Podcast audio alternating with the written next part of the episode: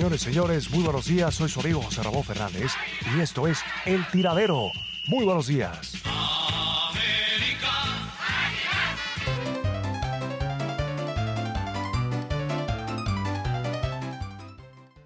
Estamos de vuelta en esto que es el tiradero, en vivo y en directo a través de Univisión Deporte Radio. Y vamos, vamos a escuchar un poquito más de la conferencia de prensa con eh, Rafa Márquez. Ya déjalo hablar. Quiñones, sal de ese cuerpo, no te pertenece. ¡Ah! No, digo, se entiende el enojo, digo, yo me considero parte de, ¿no? De que durante mucho tiempo no hemos podido ni siquiera tener un título de copa, el cual, este, pues tiempo, tiempo no hay. Yo creo que ya es, o sea, con lo que tenemos es con lo que tenemos que pelear y luchar para poder conseguir mejores resultados. Obviamente, mientras más pase el tiempo y más pueda, podamos trabajar en conjunto y quizás tener mejoras, pues los resultados, también mejorarán. Eh, no te digo que no me voy a equivocar, porque o no nos vamos a equivocar, porque al final de cuentas somos seres humanos y nos podemos equivocar en tomar ciertas decisiones. Las experiencias obviamente también nos van a ayudar a, a tomar mejores decisiones hoy en día, entonces eh, pues no prometo no, no equivocarme, eh, porque es, es- yo creo que no es de humanos no, no equivocarse.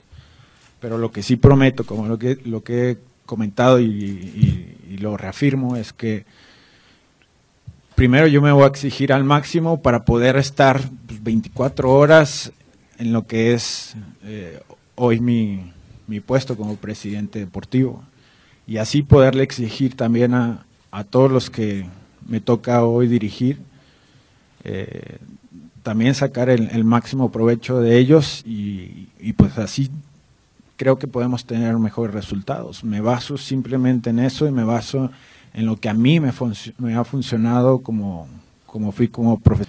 Y también creo que en mis pocas empresas que tengo hoy en día y que también están funcionando. Entonces, eh, eso será quizás la base para mí para poder trabajar y que pueda confiar la gente en mí, que poco a poco se, se vaya viendo una mejora de, pues de, de toda la institución, nada más del primer equipo, que es sí es lo principal, pero que también conlleva este, cosas de ahí para abajo importantes.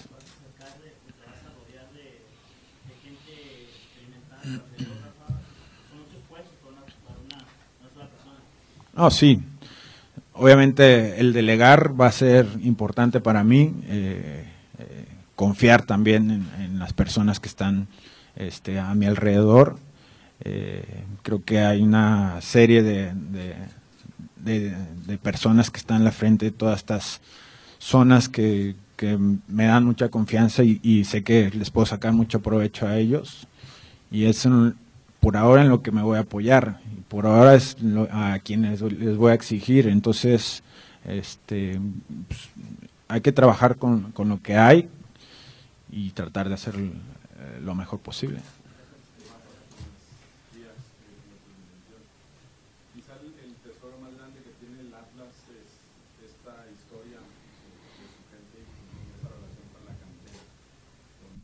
El Eric, el Eric. Ya va, te habla, te habla, te habla, te habla.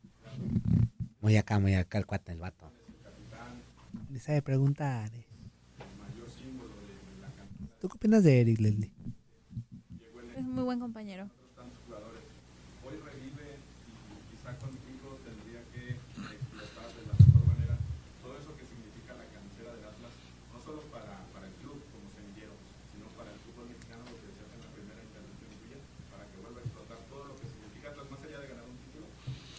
Sí, eso va a ayudar al final, yo creo que a eso, a tratar de conseguir un título. Eh, creo que gente que entienda cómo se trabaja, gente que entienda cómo, cómo, eh, cómo manejarse en una institución como esta, cómo siente el amor y los colores por esta, por esta institución, pues obviamente va a mejorar todo eso, porque cuando alguien hace el trabajo con gusto y porque le apasiona, pues obviamente va, va a ser mejor el trabajo. Entonces, mientras más gente tengamos eh, que haya salido aquí, que conozca más la institución, pues yo creo que va a ser importante. Bueno, pues ahí están ya las palabras del nuevo presidente deportivo de los rojinegros del Atlas, que es Rafa Márquez. Vamos a seguir con los de por espectáculos con Leslie Soltero. Sí, estábamos hablando de Zlatan antes de que comenzáramos a escuchar Sí, las las declaraciones de Rafa. Márquez. Cómo hizo estas llamadas a la gente aficionada del Galaxy, que van a verlo jugar y demás, ¿no? Pero no suficiente con este tipo de broma. Él hizo otra también a través de las redes sociales y se lo hizo a Mino Rayola, que es su agente. Oye, hoy hubo mucha nota de agentes Sí, pues es de agentes de los futbolistas. Bueno, en su caso se convirtió en su nueva víctima, en una víctima de sus bromas, luego de que usara sus redes sociales para mandarle un irónico mensaje a su representante. Él aprovechó una imagen en la que aparece el italiano parado sobre la espalda de Zlatan para burlarse de él y ponerle el mensaje a la imagen. Cuando tu agente intenta exprimirte hasta el último centavo. Híjole, Incluso esta misma foto la subió no nada más a su Instagram, sino a las historias del Instagram, que son estas publicaciones que se borran las 24 horas, ¿no? Y bueno, a esta foto le agrega el mismo mensaje, pero le agrega al lado unos, unos como costalitos de dinero, como dando a entender pues que ya lo, lo- le sacó toda la lana y que queriendo sacarle hasta el último centavo parado encima de él. Y hay que mencionar que Mino, bueno, el agente de Zlatan no es una varita de nardo. Sí, es un No. señor bastante mm, robusto, por no decirle gordo, pero sí está robustito, pasadito de peso, Anda incluso Quiñoncito, puedo decir. anda Quiñoncito entre Quiñones y Fuerza Guerrera. No, Quiñones está Anda delgado. entre Quiñones y Fuerza Gracias, Guerrera. A comparación de Mino, pues. Ah, bueno. Este. Ah, no, Pues- qué chido. Ay, perdón, No, pues Quiñones. qué chido. Es que te me pones de pechito, corazón. Bueno, incluso te digo, en sus Instagram Stories también fueron eh, un medio que utilizó para burlarse de este señor, ¿no? Durante su primera temporada en la MLS con el Galaxy, hay que mencionar que ha disputado un total de 17 juegos, 14 de ellos como titular y ha acumulado 15 goles en su lista personal. Entonces, una gran figura que aparte de ser un muy buen futbolista, tiene un gran sentido del humor y siempre hace eh, bromas a través de las redes sociales, ¿no? Oigan, eh, vamos a hablar ahora de Mauro Laines, que, el, bueno, ahorita el apellido Laines tomó Es como- el hermano, ¿no? Ajá. Ha, ha sonado bastante en la Liga MX porque, bueno, en la jornada 2, Mauro, de 22 años, anotó su primer gol en el máximo circuito jugando para Lobos Guap ante Veracruz, ¿no? Una semana después de, de Diego, que ahorita pues es la, la joya, ¿no? De, del América, logró el, doble- el doblete frente al Pachuca a sus 18 años. Fueron sus primeros goles en la categoría estelar. Sin duda alguna, eh, podemos mencionar que quien les heredó la pasión en el balompié fue Mauro Alberto Laines, que es su papá, quien fue uno de los fundadores del equipo Jaguares de Tabasco. Como sus hijos, también dejó huella, ya que eh, el primer jugador en, en anotar para Jaguares de Tabasco como, como fútbol profe- profesional, ¿no? Pero, ¿qué creen? O sea, no siempre quisieron ser, ¿cómo se dice? Futbolistas. En el caso de Diego, fíjate que quería ser charro. Diego quería ¿Cómo ser... que eres charro? Sí, sí, sí. Esto lo contó Mauro, eh, el número 19 de Lobos WAP, que en el caso de Mauro, él quería ser nadador. O sea, ellos no estaban interesados en el fútbol o al menos no pensaban desarrollarse en esta disciplina, en este deporte. Eh, en, en unas- en una entrevista nos platicó que Diego tenía mucho interés por la charrería, que es mencionado también el deporte mexicano por tradición, y él era su, era, él buscaba eso, convertirse en charro, incluso eh, menciona que él, su animal favorito pues son los caballos, el gran interés que tiene por este, este tipo de, de deporte, y mira, terminó siendo futbolista cuando teniendo un gran talento, pero mira, es otra de las, bueno. de las grandes atracciones o gustos que tiene la familia Laines, que tiene de hecho un rancho en Tabasco y ahí suelen reunirse para disfrutar de su gusto por los caballos porque todos les gustan, ¿no? Incluso a través de redes sociales nos comparten algunas fotografías de este gran gusto que tiene tanto Mauro Laines como Diego y toda la familia en general. Entonces, mira, interesante, ¿no? Sí, está suave eso. Está suave la situación, porque mucha gente cree que a, lo mejor todos los futbolistas o, la gran mayoría de los futbolistas pues descienden de, de, de familias que juegan.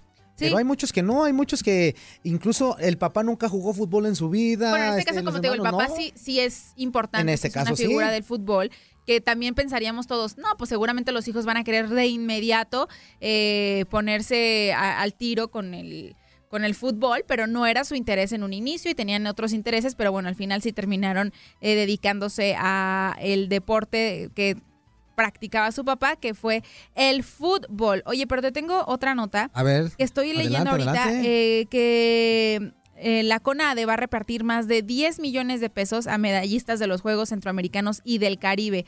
Y es que, por ejemplo, la multimedallista Liliana Ibáñez se va a llevar 312.500 pesos por haber puesto el nombre de Bueno. México en alto. Un premio de 50 mil pesos por medalla de oro, 25 mil por la de plata y 12 mil punto cinco por eh, las de bronce. Eso es lo que va a entregar la Comisión Nacional de Cultura Física y Deporte, que es la CONADE, a los deportistas que obtuvieron eh, pues preseas en estos Juegos Centroamericanos y del Caribe. Alfredo Castillo, que es el titular de este, de este organismo deportivo, explicó en una conferencia de prensa que los premios son acumulables, por lo que si sumaste más de una medalla de oro, una de plata y demás, pues te van a sumar esa cantidad.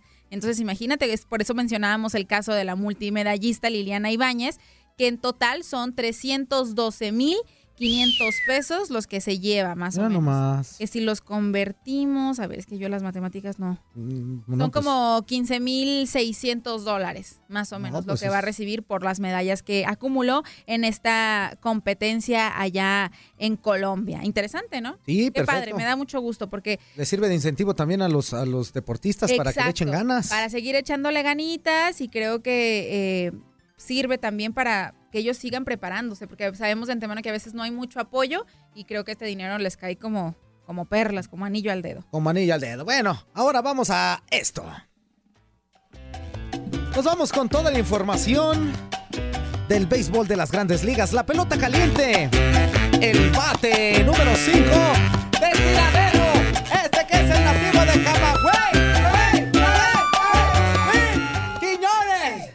Aquí estamos con la información de la grande. ¡Qué bueno, Gracias, que ya estás aquí gracias, con eso! Toño, gracias. Gracias, Juan Me da mucho gusto, la verdad, que estés eh, tenía preparado con esta bonita sección. El niño con el juguetico nuevo.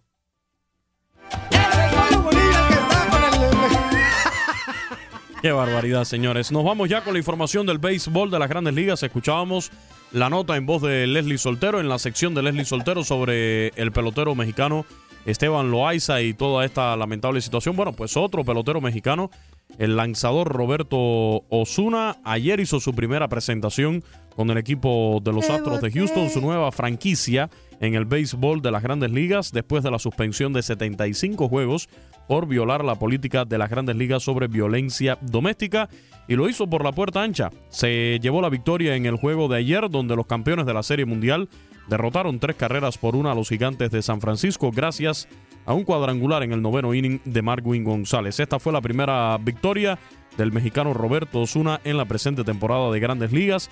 Recordemos que fue adquirido de los Azulejos de Toronto el pasado lunes y no lanzaba en las mayores desde el 6 de mayo por una suspensión de 75 juegos tras violar la política de las Grandes Ligas sobre violencia doméstica.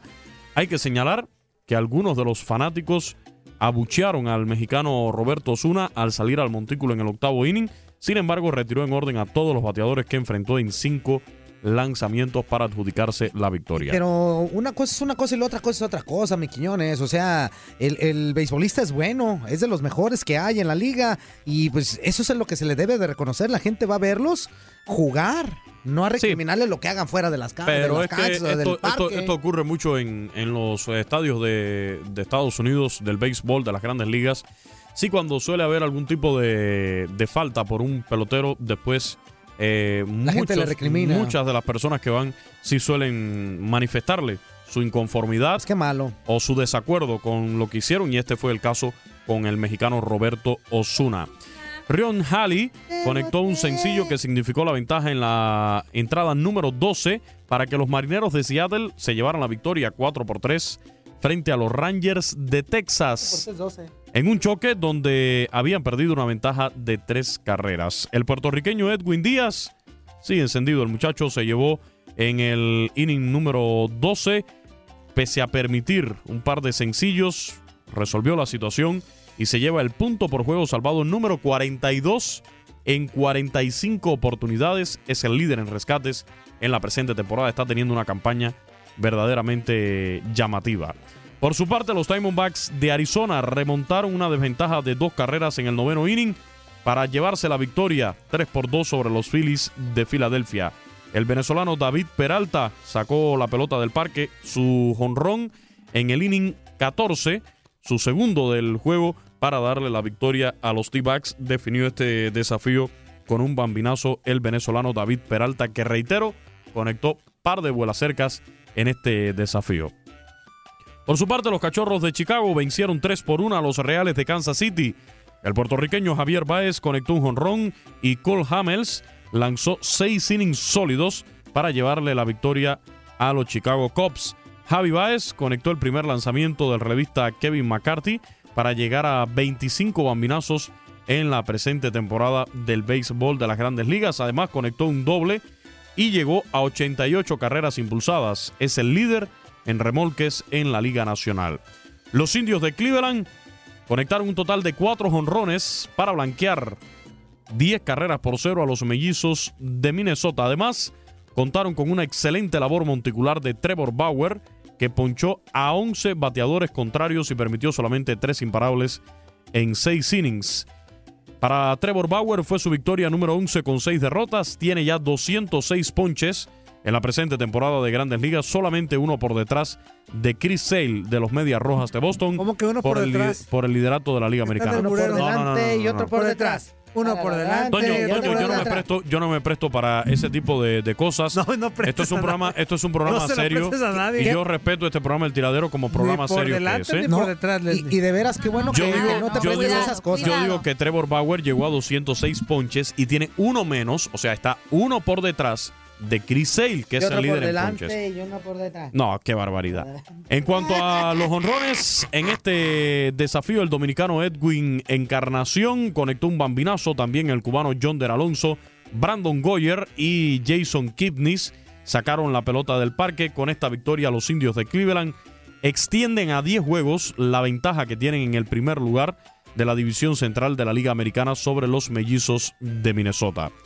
En otros enfrentamientos, los Yankees de Nueva York reaccionaron después de la barrida en Fenway Park ante los Medias Rojas de Boston y blanquearon 7 por 0 a los Medias Blancas de Chicago. Lane Lynn lanzó pelota de solamente dos imparables. Ella de los Lanes- espectáculos. Lanes Ah, Leslin. mande, ¿Y cuándo es que tú jugaste ya béisbol, Leslin? Ah, yo soy muy buena para, Sí, eso sí, pero ¿para cuándo juegas béisbol, Leslin? Para desde siempre, ¿eh? Mi- Ah. El manejo del bate creo que ¿Tú eres, te gustan los quintos bates? ¿Del bate No. poderoso? yo no voy a... Pero sigue con tu sección, no voy a interrumpir. Gracias, gracias, Leslie. Lane Lynn, co- en, en- Sí. en su actuación, hasta el octavo inning solamente permitió dos hits y fue el que se llevó la victoria, su octavo triunfo en la presente temporada. Reitero, victoria para los Yankees de Nueva York 7 por 0. Se recuperan de la barrida que sufrieron frente a sus eternos rivales, los Red Sox. Los Rockies de Colorado blanquearon 2 por 0 a los Piratas de Pittsburgh. Kyle Freeland y los relevistas de los Rockies se combinaron para mantener solamente en dos hits al equipo de los Piratas de Pittsburgh en todo el juego. Los Mets de Nueva York derrotaron 6 por 4 a los Rojos de Cincinnati. El novato Jeff McNeil conectó un total de tres indiscutibles, incluyendo un jonrón, y de esta forma respaldaron la labor de Noah Syndergaard, que fue el pitcher ganador por los Mets.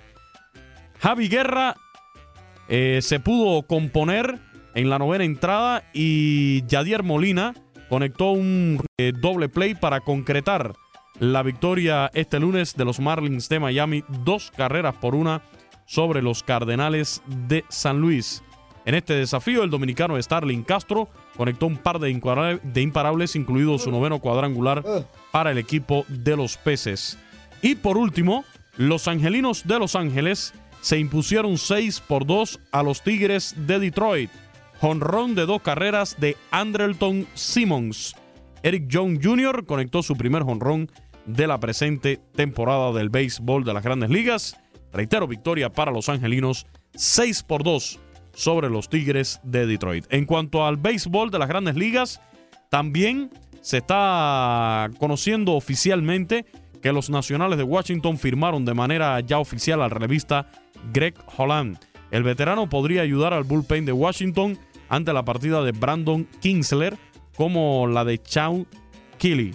El primero fue canjeado a los Cachorros de Chicago la semana pasada, mientras que Kelly fue enviado a los Atléticos este domingo. Los nacionales se llevan a un Greg Holland, quien tras firmar con los Cardenales tuvo efectividad de 7.92 en 32 presentaciones por San Luis. Sin embargo, están esperando a que tenga una reacción. Son algunas de las novedades en el béisbol de las grandes ligas. Hoy está cumpliendo 27 años de edad Mike Trout, un hombre que en los últimos juegos ha estado fuera de la alineación de los angelinos. Sin embargo, hoy está cumpliendo 27 años este reconocido, eh, este reconocido bateador del béisbol de las grandes ligas y en específico de los angelinos de Los Ángeles. También un día como hoy, pero hace dos años, en el 2016, la leyenda japonesa Ichiro Suzuki llegó a los 3.000 hits en el béisbol de las grandes ligas, convirtiéndose en el pelotero número 30 que logra esta marca en la gran carpa en el béisbol de las grandes ligas. En el caso de Mike Trout, se convirtió en el décimo jugador en alcanzar la cifra de mil imparables durante la temporada de su cumpleaños 26. Y lo curioso fue que eh, lo logró en aquella ocasión en el día de su cumpleaños, lo cual le permitió celebrar, por supuesto, a lo grande no solamente el cumpleaños, sino también la cifra eh, tan añorada de mil hits en el béisbol de las grandes ligas, que es apenas el comienzo para los grandes bateadores que han pasado por la MLB. Perfecto, mi queridísimo Quiñones, como siempre, tu sección muy, muy, muy completa y sobre todo pues para la gente que, que nos está escuchando allá en Nueva York y todo este tipo de cosas, aquí mismo en Miami que están necesitados de, de saber cómo, qué onda, cómo están sus equipos en la eh, MLB, pues ahí está. Oye, y noticias de básquetbol, Luisito, para la raza que está en México, la NBA vuelve a, a la capital. Qué bueno, esa es buena Este, noticia. con el Or- Orlando Magic y el Chicago eh, Bulls y el Utah Jazz, el Jazz de Utah. El Jazz de Este, Utah. est- estarán en México los días 13 y 15 de diciembre. ¿eh? No, pues esa Bien. es muy buena noticia, ¿no? Vamos eh, a estar buscando entonces también información al respecto, eh, la repercusión que pueda tener ya en próximos espacios de Univisión Deporte Radio con nuestros compañeros de Univisión Deporte Radio Chicago, con Héctor Lozano, Omar Ramos, que siguen el día a día a estos equipos en el baloncesto de la NBA. Así que trataremos de tener toda la información, la repercusión de, y es de, esta cale- noticia. es de calendario sí, de- de regular. calendario oficial. Ya Orlando Magic va a ser el anfitrión, va a recibir al Chicago Bulls el 13 de diciembre y al, al Jazz de Utah el sábado 15 de diciembre. Ahí está. Ya, ya el tema de las ligas eh, de Estados Unidos, tanto de baloncesto, la NBA como la NFL y también el béisbol de las grandes ligas, está comprobado que son un total éxito en México. Eh, lo vimos, la NFL también en el Estadio Azteca, con el baloncesto de la NBA y el béisbol que llevó este año también a Monterrey. Perfecto, vámonos a corte y regresamos al tiradero.